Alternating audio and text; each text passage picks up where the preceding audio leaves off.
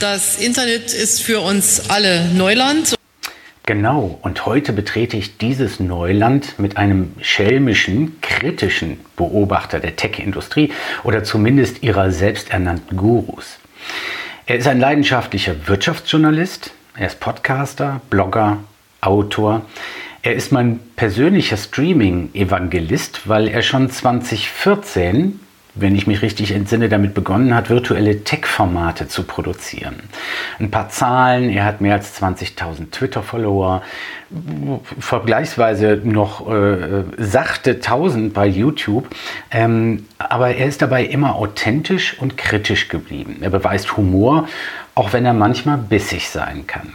Zur Digitalisierung und KI sagt er, Kritiker und Gurus schwimmen oft im selben Teich der Übertreibungen. Ich freue mich auf ein Gespräch über künstliche Intelligenz und die Förderrepublik Deutschland mit Gunnar Sohn. Herzlich willkommen, Gunnar. Hallo.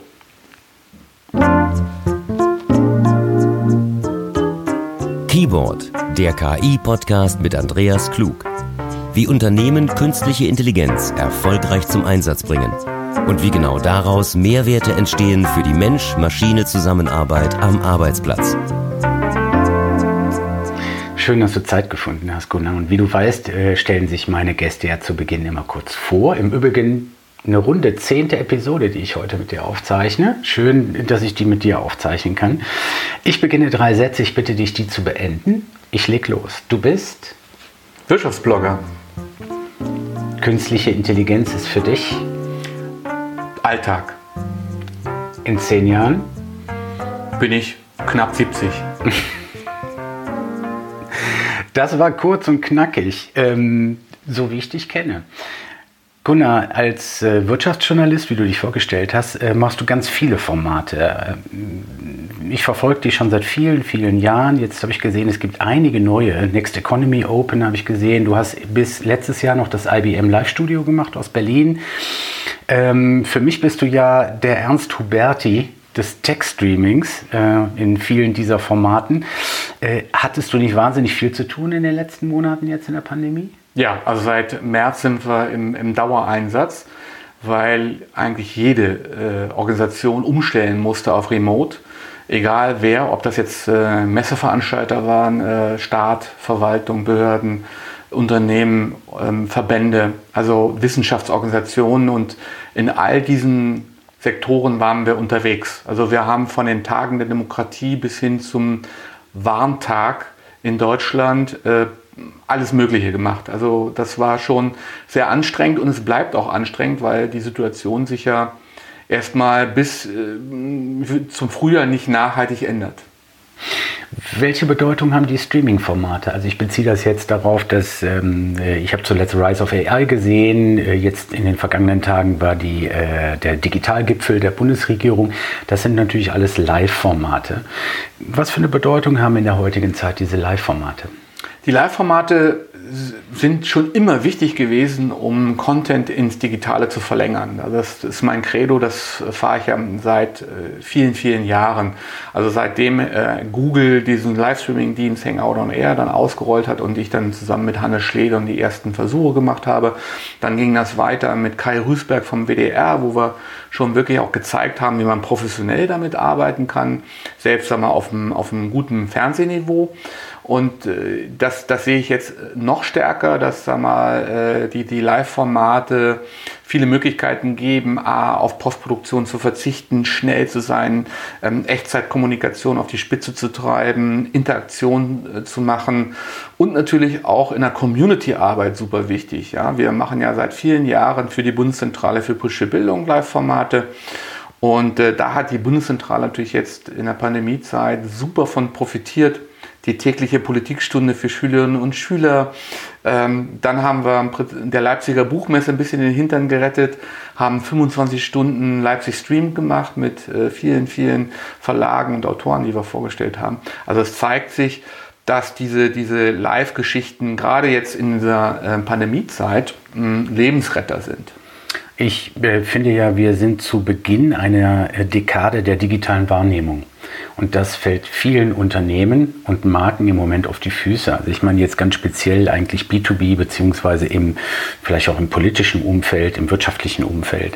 Ähm, wo haben es einige der Lenker von Unternehmenskommunikation und Markenkommunikation noch nicht ganz verstanden, was im Moment passiert? Was, was würdest du denen gerne mit auf den Weg nehmen? Also das hat man ja im März direkt gesehen, diejenigen, die eigentlich vorher in dem Bereich nichts gemacht haben, also die nicht über Virtualisierung nachgedacht haben, über digitale Formate, über Verlängerung von Content ins Digitale, sondern die sich verlassen haben auf Messepräsenz, auf Außenvertrieb, ähm, auf klassisches Marketing, die sind kräftig auf die Fresse gefallen. Also entweder haben sie dann irgendwo versucht, etwas zu inszenieren, äh, was dann manchmal so ein bisschen in die Hose gegangen ist, weil sie haben dann das Analoge irgendwie ins Digitale dann rübergepackt. Äh, das ist äh, beispielsweise bei der Frankfurter Buchmesse voll, voll nach hinten losgegangen.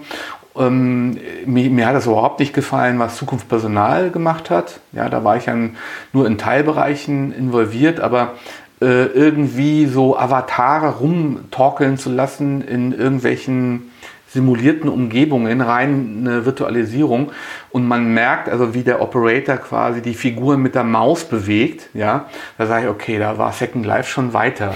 Also, ne, also da muss man halt aufpassen, ob man sich dann blamiert. Und ich habe dann auch eine, eine, kleine Satire geschrieben fürs PR-Magazin, Sendungen mit der Computermaus, ja, wo ich diese ganzen Fälle mal durchgehechelt habe. Und äh, das, das, äh, kann man nicht machen. Also man kann eigentlich nicht unter die Gaming-Industrie runterfallen. Ja, die Gaming-Branche zeigt eigentlich, was Virtualisierung bedeutet.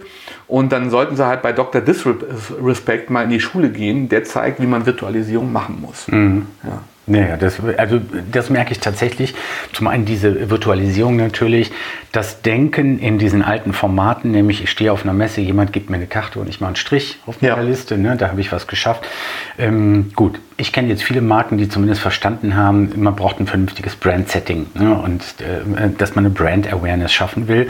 Aber tatsächlich ist immer noch die große Herausforderung, wie will ich tatsächlich die Seele meiner Inhalte nach draußen stülpen? Ja? Und wie will ich das machen? Wen will ich erreichen? Und ich denke, da bräuchten wir ein bisschen mehr Agilität und auch Schnelligkeit. Deine Talks, die drehen sich ja häufig um digitale Innovation und auch KI natürlich. Ich weiß, dass wir schon sehr früh gemeinsam über KI äh, getalkt haben auch. Ähm, du bist bekannt dafür, dass du dabei manchen Digitalverkäufer ziemlich robust hast auflaufen lassen. Und äh, ich habe gesehen, dass du nächstes Jahr 60 wirst. Wirst du dann altersgnädig? Glaube ich nicht. Also dass äh, diejenigen, die halt so als digitale Heizdeckenverkäufer unterwegs sind, ähm, schaden ja eher auch der unternehmerischen äh, äh, Branche, den unternehmerischen Branchen. Denn ähm, da sind ja viel, viele Blender unterwegs, ne, die es dann den Unternehmen eigentlich erschweren, äh, den richtigen Weg zu finden in der Digitalisierung oder beim Thema KI-Systeme oder Internet der Dinge. Das heißt also, diese Heizdeckenverkäufer, ja, die ja immer noch äh, irgendwelche Keynotes halten und die gebucht werden ohne, ohne Ende, ähm, die setzen die falschen Spuren. Und da bin ich halt froh, dass es immer noch äh, Pragmatiker gibt wie Professor Walster vom Deutschen Forschungszentrum für Künstliche Intelligenz, ähm, die dann viele dann wieder runterholen in, in, in, die Realität und sagen, ja, wie kann man beispielsweise Produkte veredeln mit dem Internet der Dinge oder wie kann man KI-Systeme ähm, im, im Maschinenbau einsetzen. Also das ist eigentlich das, was ich, was ich nach vorne, schie vorne schieben will, unter die Motorhaube zu schauen und die zu entlarven, die einfach nur Sprüche kloppen. Denn wenn du die dann mal forderst und sagen, ja, stellt doch mal eure Systeme vor, ja, wir können ja mal gerne einen Live-Talk machen, dann kannst du dein KI-System, von dem du geredet hast, kannst du mal vorstellen. Oder ich frage dann zum Beispiel einen KI-Berater, welche Systeme er denn selber einsetzt. Und dann sagt er mir Siri. Da sage ich, ja komm, mach dich doch nicht zur Lachnummer. Ja?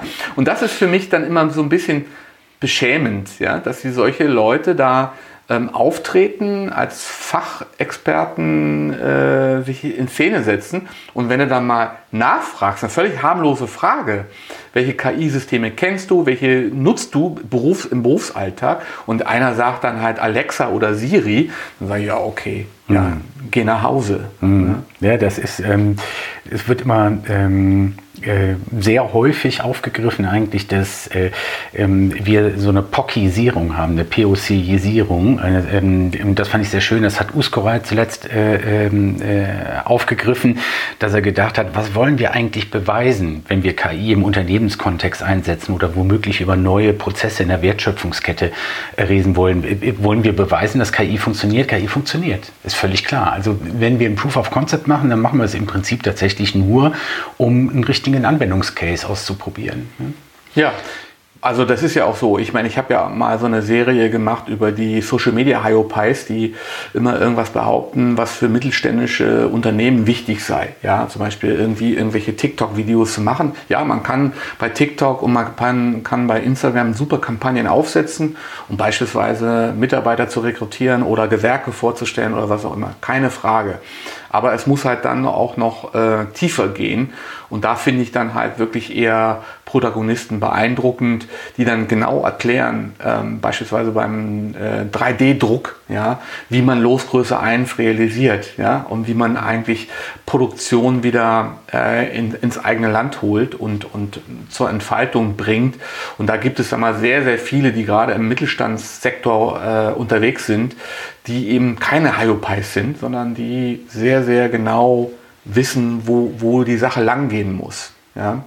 Und die dann auch beauftragt werden, ja, irgendwie äh, beispielsweise beim, beim, bei der Weltraumstation, ähm, wo es dann um Ersatzteile oder Werkzeuge geht, da steckt dann äh, teilweise deutsche Technologie dahinter. Also da dürfen wir uns dann auch, glaube ich, nicht kleiner machen, als wir sind. In der Forschungslandschaft mit Sicherheit eh nicht. Ja. Hm.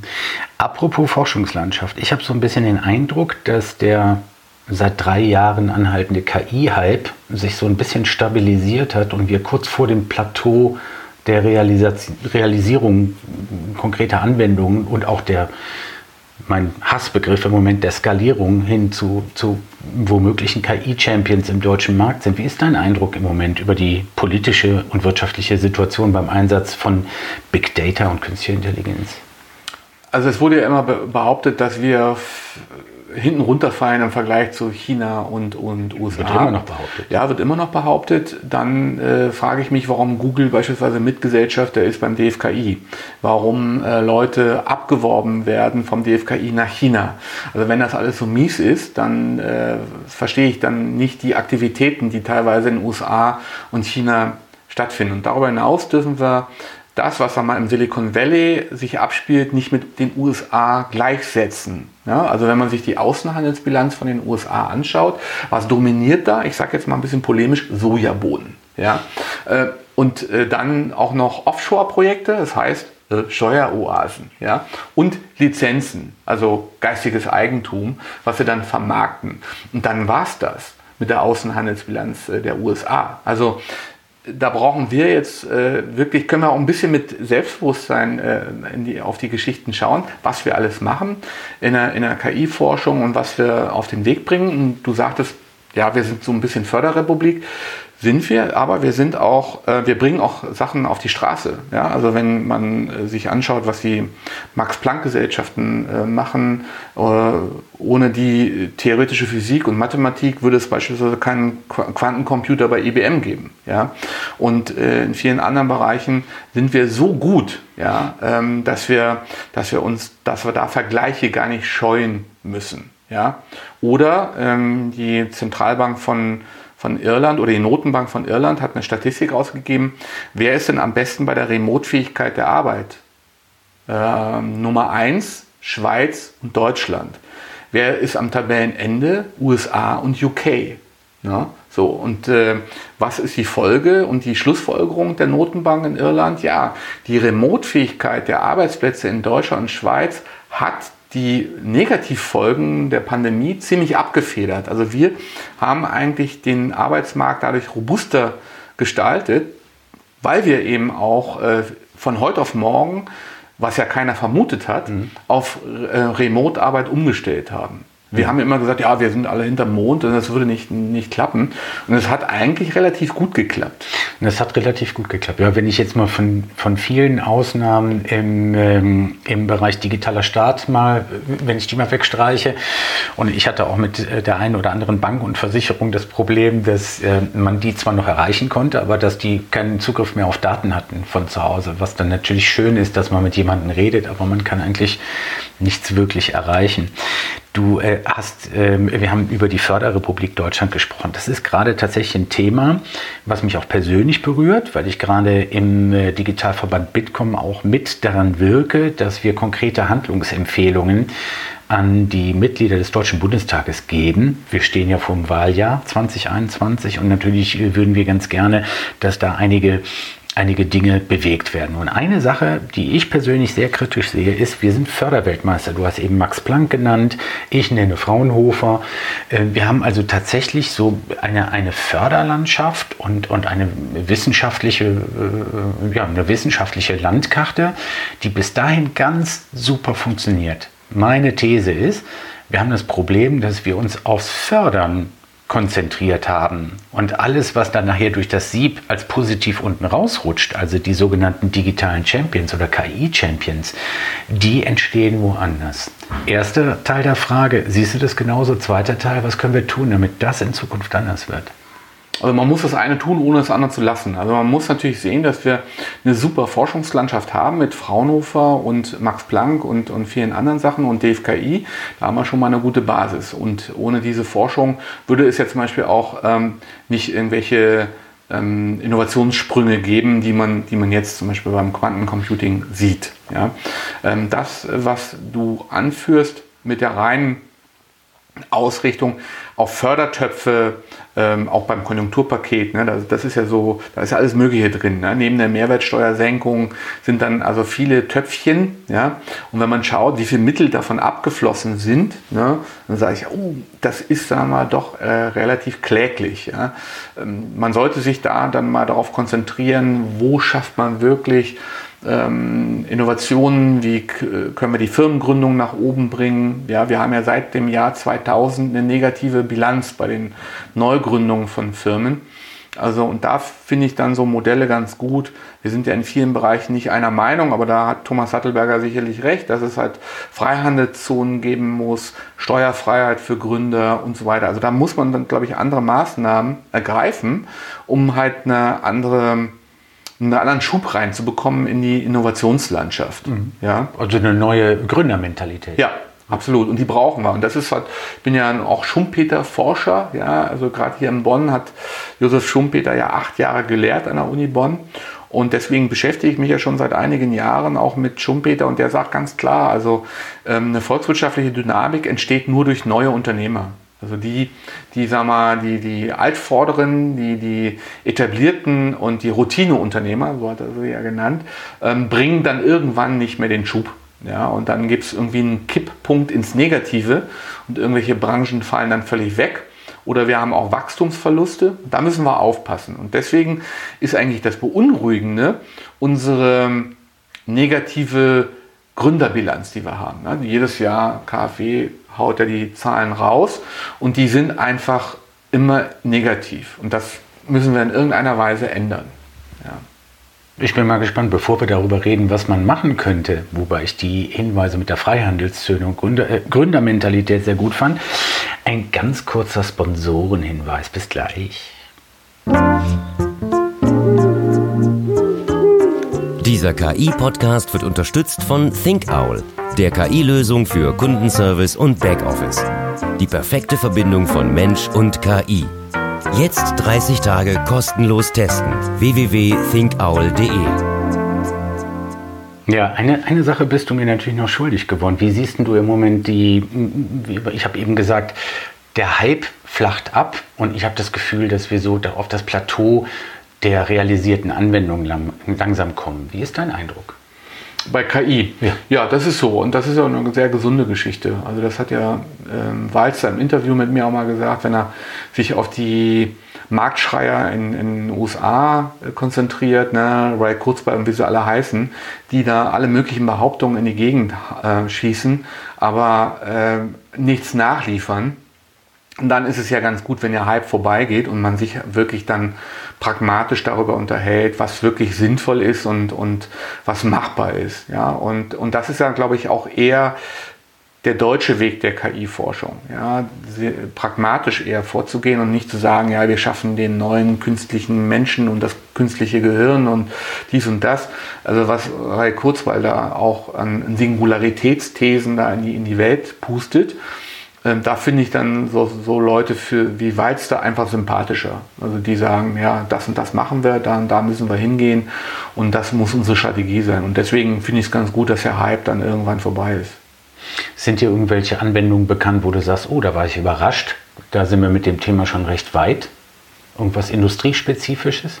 Also ich finde ganz interessant, was ähm, sich im Bereich ähm, der, der Maschinenkommunikation entwickelt. Ähm, ich bin auch überrascht, das hat jetzt nicht so viel mit, mit KI zu tun, aber wo ich sag mal, eine Zäsur auch in der Ökonomie sehe, was sich mit, mit 3D-Technologie abspielt. Ja, also da, wenn es mal um, um digitale Projekte geht, finde ich es eigentlich, dass die, die, die, die meiste Musik eigentlich eher im 3D-Druck äh, spielt. Ja, und äh, wo auch im Prinzip die BWL neu erfunden wird, ja, also wo, wo vieles sich einfach äh, neu, neu anpasst, neu einjustiert und wo man dann sagt, ja, es kann dann auch äh, die Lieferketten können anders gestaltet werden. Ähm, das, was auch immer beim Industrie 4.0-Thema gesagt wurde mit, mit Losgröße 1, ist dann endlich ein Thema, wird dann endlich realisiert, ist auch schon heute ein Thema. Und da haben wir ganz, ganz viele Firmen in Deutschland, die richtig gut sind. Nicht nur klassischerweise wieder in Wuppertal und Solingen, ja, die, mhm. das war ja immer schon das Herz der Industrialisierung in Deutschland, sondern natürlich auch in anderen Regionen von Deutschland. Aber da sind eine ganze Menge äh, neuer Unternehmen, die auch Hidden Champions werden. Da bin ich mir ganz sicher. Naja, der Digitalgipfel stand ja unter dem, äh, unter dem äh, Hashtag nachhaltige Digitalisierung. Ähm, und äh, da ging es auch, hatte mich dann auch gewundert, aber das war gut, dass einem das nochmal klar geworden ist, dass ja tatsächlich der, der 3D-Druck äh, ähm, äh, ein ganz erstaunlichen Effekt haben kann auf eine nachhaltige Wirtschaft. Ne? Wenn wir tatsächlich überlegen, also äh, die, die ähm, äh, äh, ich habe jetzt die Zahlen nicht mehr genau im Kopf, aber es ist ja eine unglaubliche äh, Menge von Elektrogeräten, die wir als Deutsche beispielsweise pro Jahr verpuffen, ja? Mhm. Äh, weil alles eben billig ist und sobald irgendwas kaputt ist, wird es weggeworfen. Ähm, ich freue mich ja immer über die Repairs-Cafés, äh, Repair die äh, bei mir im, im, im, Speckmantel der Großstadt entstanden sind, wo ich immer ganz gerne mit meinen Geräten hingehe. Ne? Und, ähm, ja. und äh, mit, mich mit älteren äh, Fricklern und Bastlern treffe. Ja. Hast du das mal gemacht? Das ist super. Ja, absolut. Ich habe ja auch äh, viel, ich habe mal eine Reportage darüber gesch äh, geschrieben, über die Repair-Bewegung. Und ich sehe das mal auch als eine der wichtigen Elemente einer, einer richtig guten Kreislaufwirtschaft. Ne? Nicht, dass wir irgendwie auf irgendwelche Plastikbecher nur verzichten. Das ist auch wichtig, ja, äh, bei Coffee to go und so, ja. Aber das ist, das sind für mich so Placebo-Maßnahmen. Mhm. Ja, die wirklichen Geschichten kommen eben mit der Frage Reparatur, äh, Langlebigkeit der Produkte, äh, On-Demand-Produktion und, und neue Verfahren, die man beim 3D-Druck sieht, Werkstoffweiterentwicklung, ähm, wegzugehen von, von so einer Ausschussproduktion. Das sind, sag mal, so Punkte, wo ich glaube, dass äh, in den nächsten Jahren die Musik spielen wird. Ja. Die, ähm, um nochmal auf Algorithmik und KI zurückzukommen. Ähm, ich hatte in der letzten Folge ein ganz interessantes Gespräch mit, ähm, mit dem Professor Dr. Gensch ähm, zu dem äh, Thema ähm, Mediathek. Also da ging es grob gesagt um dieses Thema und ich glaube, da hole ich dich komplett ab, dass äh, er hat gesagt, wir haben so tolle Contents, ja, also die Mediatheken des öffentlich-rechtlichen Arte und so weiter und so fort. Wir haben in Europa so tolle Contents. Und wir müssen aufpassen, dass nicht die Amerikaner unsere Contents taggen, in Anführungsstrichen mit KI, also erfassbar und erfahrbar machen, wie es ähm, ja mit dem einen oder anderen Modell äh, jetzt, was Musik angeht, äh, schon passiert. Hm, wie siehst du die Zukunft des Medienkonsums? Werden wir irgendwann sowas wie Amazon Music oder, oder Apple Music oder Spotify haben für jegliche Form von Medien, wo dann KI verwendet wird? Und wenn ich halt sage, ich würde jetzt gerne einen Film mit einem Strand sehen und äh, einer netten äh, Dame auf dem Pferd oder äh, was weiß ich mit dem Segelboot, das gerade ankommt und wupp, holt er mir aus 100 äh, Millionen Filmsequenzen genau diese Sequenz raus? Ja, das glaube ich schon. Also das zeigt ja auch die aktuelle ARD und ZDF Online-Studie, wie sich das Rezeptionsverhalten ändert.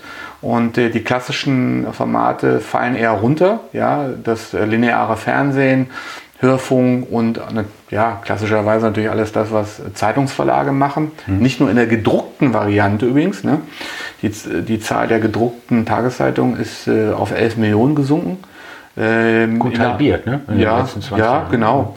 Mhm. Die Zahl der täglichen Nutzer auf Facebook liegt bei 23 Millionen. Und ähm, die Nutzerzahl generell bei Facebook war weit über, über 30 Millionen. Das ist nur ein Beispiel. Dann sagen wir, ja, okay, Facebook ist was für alte Leute und so. Aber die Zahlen in, in, bei Instagram und Co. sind ja auch so, ja, dass man sagen kann, Mensch, die überholen schon längst ähm, die klassischen äh, Zeitungen. Also da ist nichts mehr zu holen. Aber was auch passiert, ist, ein, dass selbst digitale Texte runterfallen. Ja? Also dass immer weniger Texte gelesen werden, sondern Schlussfolgerung ARD, ZDF war, das Crossmediale wird stärker nach vorne äh, kommen und das On-Demand geschehen. Das heißt also wirklich die Personalisierung, die auf die Spitze getrieben wird. Und wenn dann KI-Systeme ähm, dann auch noch dein Verhalten antizipieren und dir das halt schon so rauswerfen, dann ist das absolut die Zukunft. Und dann ist das wirklich so ein, so ein, so ein, so ein crossmediales Menü. Ja, da hast du dann hier ein bisschen Video, dann hast du Audio und dann ein bisschen Text und dann wird, wird das quasi auf dich zugeschnitten. Das, das glaube ich auf alle Fälle. Hast du zufällig die, den Artikel über GPT-3 gesehen, wo Elon Musk äh, ähm, beteiligt ist? Abschließende Frage: KI und äh, der Journalismus.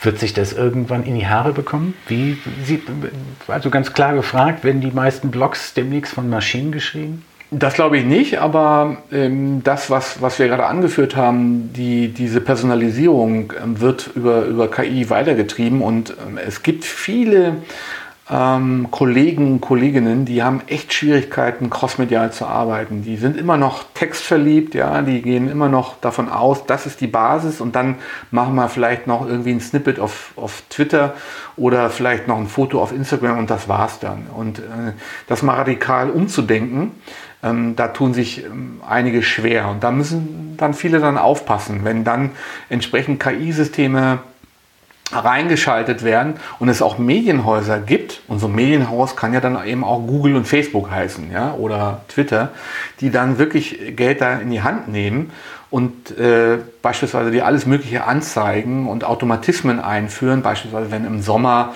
kommen dann automatisch Informationen über die Wasserqualität der Badeseen dann rein. Ja? Du kriegst lokale Informationen, die der Generalanzeiger gar nicht auf dem Schirm hat. Ja? Dann sagst du, okay, pff, Amateursport, Fußball, ja, kommen dir dann, äh, kriegst du dann irgendwelche Ergebnisdienste und schöne Berichte darüber. Der Generalanzeiger hat ja gar nicht die Manpower, das alles abzudecken, was da los ist. Ähm, dann werden die klassischen Medienhäuser noch mehr Probleme bekommen und, und entweder werden sie dann aufgekauft wie der GA, der jetzt im der Rheinischen Post gehört, mhm. oder, oder viele andere Geschichten. Das Problem ist, und das haben wir beim Deutschen Journalistenverband hoch und runter diskutiert, dass diese alten Verleger nicht mehr investieren. Ja, die sind, die waren ähm, äh, 20, 30 prozentige Renditen gewöhnt in den guten Zeiten. Mhm. Ja, die haben genug Vermögen erwirtschaftet und leben jetzt von der Substanz. Ja, Dumont ist ein gutes Beispiel ja. ähm, und das ist in vielen anderen Bereichen auch so. Also die alte Verleger investieren nicht mehr in neue Themen und schon gar nicht in KI. Und das ist wenn ein Riesenfehler. Wenn sie es tun, geht es meistens schief, ja. wie bei Dumont. Ne? Genau. Dann geht es leider schief und, äh, oder, oder bei Oder Falk, es kommt zu spät. Oder es kommt zu spät. Ja. Und, ne? Also insofern bin ich äh, ganz gespannt, was da in den ja, kommenden Jahren noch passieren wird. Und ähm, ich freue mich, wenn wir unser Gespräch bald wiederholen. Es gäbe noch vieles, über das wir sprechen können. Aber glücklicherweise ist ja ähm, die äh, Zeitlinie, unser Zeitgeschehen ist noch lang. Sehr Vielen gut. Dank, Gunnar, dass Bitte. du heute da gewesen bist. Ja.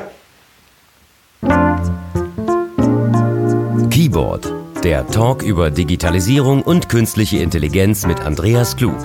Folge dem Podcast unter www.ki-board.de und finde dort alle erwähnten Links zu Quellen, Sponsoren und Talkpartnern. Man hört sich.